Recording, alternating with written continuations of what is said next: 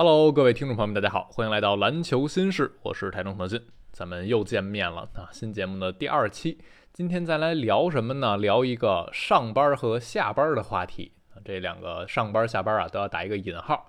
我们看到呢，在北京时间的今天凌晨，我是发了一个啊消息，篮网队和主教练雅克沃恩已经达成了一份多年的续约合同啊，这份合同能让沃恩一直执教到二零二六到二七赛季结束。啊前提是中间不下课啊。很快呢，篮网这边也发了一个声明，小马克思在声明里把沃恩称赞了一通啊。他说，沃恩在赛季初上任那一刻起，立刻就对这支球队产生了不可估量的一个正面的影响。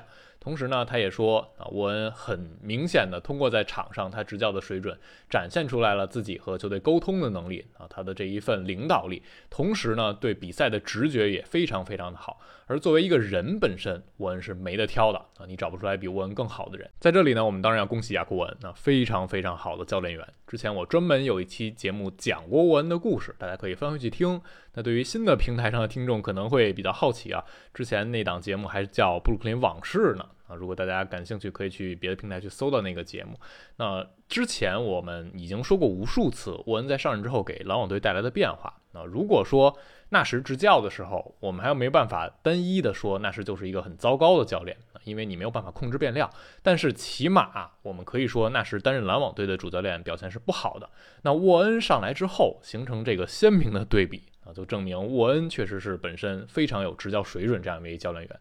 在上一次篮网换帅的时候，阿特金森下课，沃恩曾短暂的执教过球队，当时在泡泡内啊也打了一轮季后赛。但是最后篮网是选择让纳什上任，在那之后呢，沃恩一直是给纳什打下手啊，成为一个联盟里最顶级的助教，他的工资也是非常高的。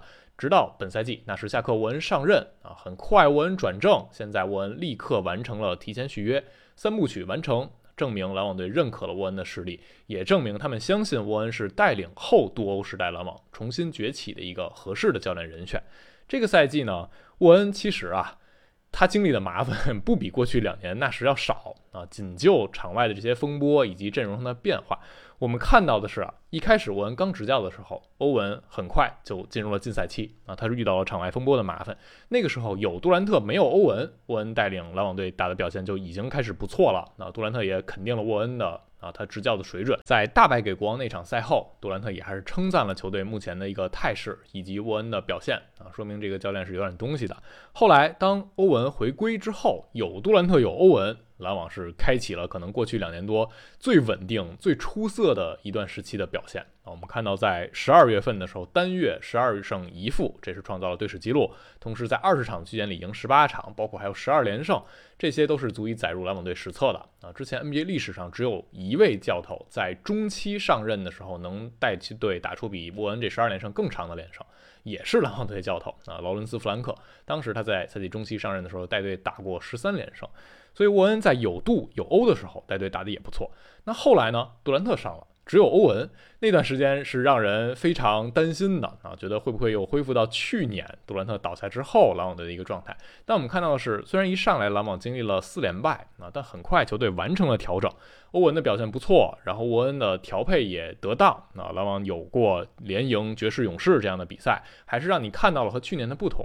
再往后。就是欧文闹离队啊，被交易走啊，没有杜兰特，没有欧文的时候，沃恩带这支篮网队也还是有一些亮点啊。就是卡梅伦·托马斯连续三场四十加，创造了 NBA 历史啊最年轻的连续三场四十加先生。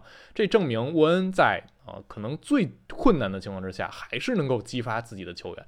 再往后就是在。啊，新的一波交易过后，比如丁威迪上场之后，以及后来布里奇斯上场之后，这四场比赛，篮网是拿到了两胜两负啊。在这样动荡、整个阵容大变样的情况之下，还是能够带领球队去拿下一些胜利。所以，无论是什么样的情况，沃恩带这支球队都有一些表现，都有一些值得肯定的亮点。啊，这个是篮网最后啊决定给他这份提前续约合同可能很重要的一个原因了，因为他已经在这短短的时间里证明了自己能应对各种各样的情况，所以沃恩在这里就属于是上班的这一类啊。虽然他本身就坐在这个位置上，但拿到了提前续约啊，提前锁定了自己的未来，还是要值得肯定和鼓励的。那下班这一位是谁呢？我们看到啊，老鹰队炒掉了他们的主教练内特麦克米兰，这事儿啊，其实一点不让人意外。啊，在赛季更早一些的时候，当我们看到老鹰队这边爆出了特雷杨和麦克米兰有些不和的时候，你就应该想到他这个帅位啊啊已经摇摇欲坠了。但是我们当时看到的消息呢，是麦克米兰出来澄清啊，淡化这个事儿。不过后边的报道啊，就指出麦克米兰其实已经不太想执教了啊，但是球队呢还是愿意让他把这个赛季执教完的。可是这一回在全明星赛前，老鹰又输了两场比赛，让他们觉得可能到了必须一变的时候了啊！趁着全明星周末，看到消息呢是说，本来全明星之前或者前半段这事儿已经定的差不多了，只是不想影响这个全明星的氛围啊，所以在全明星周末之后的工作日宣布的这个结果啊，赛季中期老鹰完成了一个换帅，这个时间点。还挺尴尬的啊！老鹰会让他们的助教乔普朗蒂去担任临时的主帅，同时立刻开启了一个新的选帅的流程。我们结合 ESPN 这边的 Watch，还有 TA 那边的 Shams，那我们看到几个候选的名字：前爵士的主帅奎因施耐德，雄鹿的首席助教查尔斯里，勇士的阿特金森，马刺助教米奇约翰逊，包括发展联盟南湾湖人的迈尔斯西蒙啊，这些都是被提到的名字。而有意思的是啊，沃什和 Shams 提到的。最有竞争力的候选人，这个答案不太一样。沃什这边给的是奎因施耐德，而詹姆斯那边提到的是查尔斯里。我们就最后看看这一次的师徒大战谁能笑到最后啊？那对于老鹰来说，这个季中换帅呢，啊，两方面因素吧。他们的期望啊，一个是这个赛季他们可能还是想着能去冲击一下季后赛的啊。之前老鹰的目标是逃离附加赛，现在看上去这个难度是越来越大啊，干脆换帅。既然那你留着麦克米兰，可能也逃不出附加赛。我换一个新帅呢，可能最次也还是能在附加赛里，所以他们干脆就按下这个开关了。另一点呢，他们的期望可能是想尽快的完成新帅的选拔，那就不用拖到休赛期了。反正你这个框架呢，至少今年和明年还是如此啊。特雷杨包括德章泰、穆雷这两个人是你的核心，所以他可能希望能快点加速这个进程。那对于麦克米兰来说，啊我们该怎么评价他在老鹰的这个表现，以及怎么评价他下课这个事儿？因为我们看到麦克米兰他是一个有过成功履历的教练啊，包括在老鹰队他也有过成功的履历啊。总的来看，他在老鹰当主教练的期间，胜率是超过百分之五十的。而最经典的呢，就是他上任那一刻。当时劳埃德·皮尔斯和球队是因为和主将不和，啊，和德良这边不对付，而麦克米兰上任之后，立刻带领球队完成了一波冲刺。那一波在二一年后半程，老鹰应该是拿到了二十七胜十一负，啊，直接冲到了最后的东部决赛。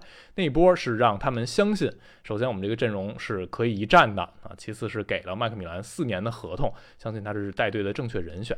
可是回头看呢，这个决定可能略显还是草率了一些。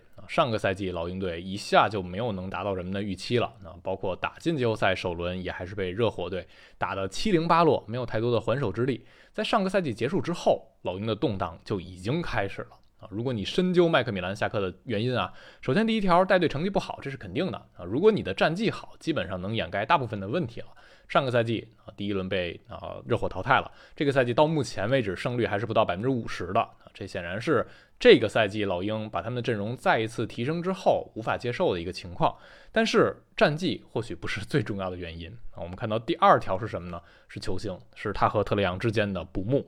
之前的那个爆料呢，一出来你就可以想见，麦克米兰早晚都会走啊。你和当家球星闹不对付这事儿啊，没有办法让你长留下去了啊。除非两个人真的关系铁到不行，只是小打小闹、小吵，那这是可以理解的。但是那个时候我们看出来的消息呢，就是特雷杨和麦克米兰已经不止一次、两次出现了一些争吵。真正爆出来那一次啊，打掘金特雷杨最后没有出现，是因为这个事儿可能已经纸包不住火了啊。这个背后的问题还是挺大的。那第三点，除了战绩，除了球星，还有一点很关键啊，就是老鹰队这边管理层发生了变动，相当于有点宫斗剧的意思了啊。这当然也和球星是分不开的。我们看到这个赛季前一段时间，老鹰队的篮球运营总裁施伦克他是被架空了啊。给他安了一个顾问的头衔，实际上是一个虚职，就让他没有实权了。那现在掌握实权的是谁呢？把他们的总经理费尔兹啊变成了管理层的一把手，而且这个整个过程里，我们看到一个名字是反复被提到的，是老鹰队的老板托尼雷斯勒他的儿子啊，尼克雷斯勒，一个二十七岁的年轻人，他在老鹰队现在整个的决策还有球队内部有巨大的话语权。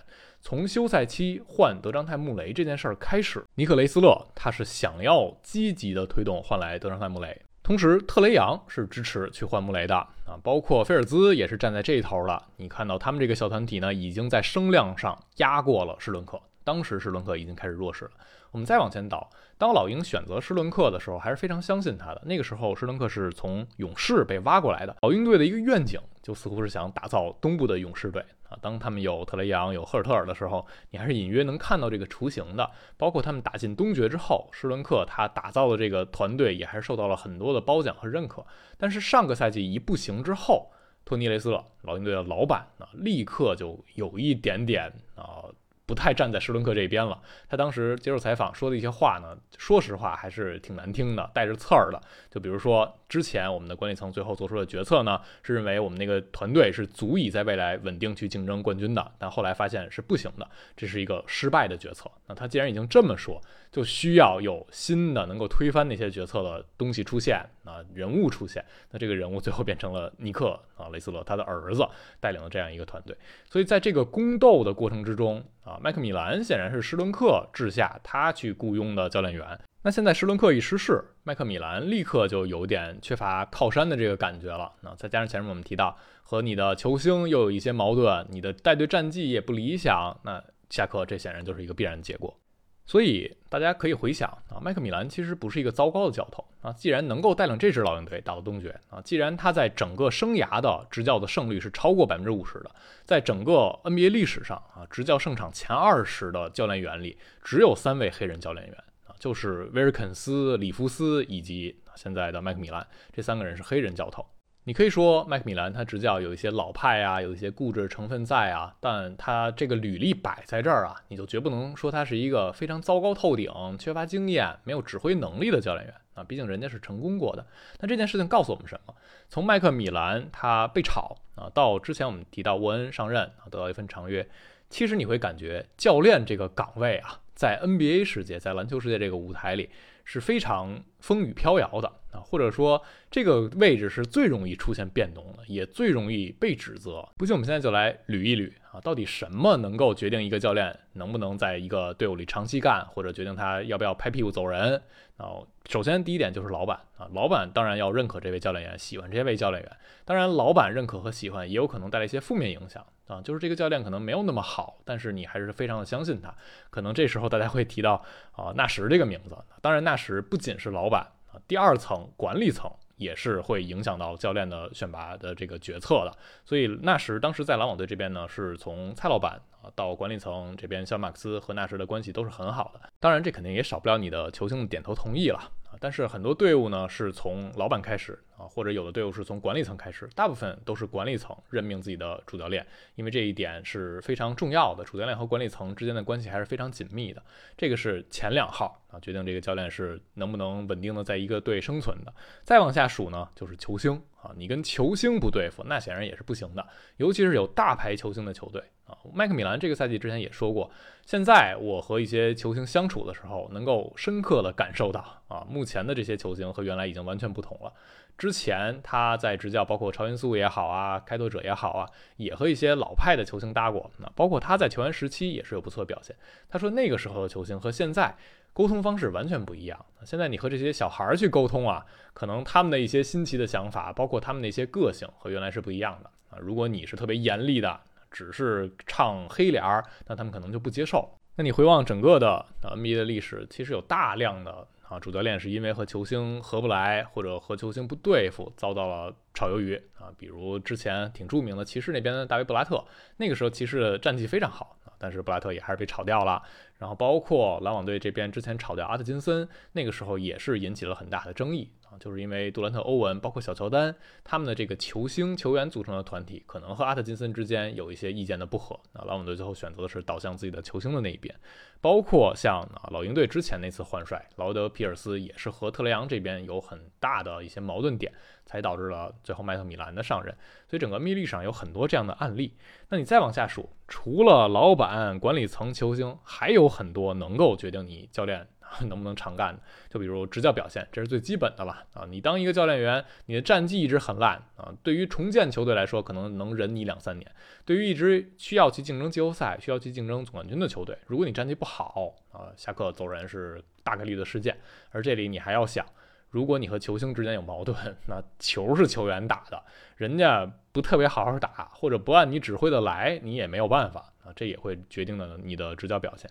那这些都好的情况下，也还是有问题。比如伊梅乌德卡，我们看到他的休赛期出现了场外丑闻，那这也会让你的教练员啊帅位不保。所以你整个看下来，在一个球队的架构里，最容易动的一环就是主教练管理层可以说我们这个球队打得不理想，是因为教练员不够好，我们换一个试试。球星呢可以觉得我们这个教练执教的水平不够，或者说跟我们这关系处不好，没有办法听他的指挥，没有办法让他领导球队，那我们就换一个。那管理层被炒之后，老板也可以说这个教练员是上一任管理层选的。那我们新任管理层有新任管理层的想法，我们把教练换一个。所以你就会感觉啊，这个教练下课的理由是千奇百怪的，你可以找到各种各样的由头，把一个教练去炒鱿鱼啊。这份工作确实是很难干。当然，我们不是说有些教练下课就不应该，啊错的锅都是别人的。教练下课一定有教练的问题啊，但我们只是想说。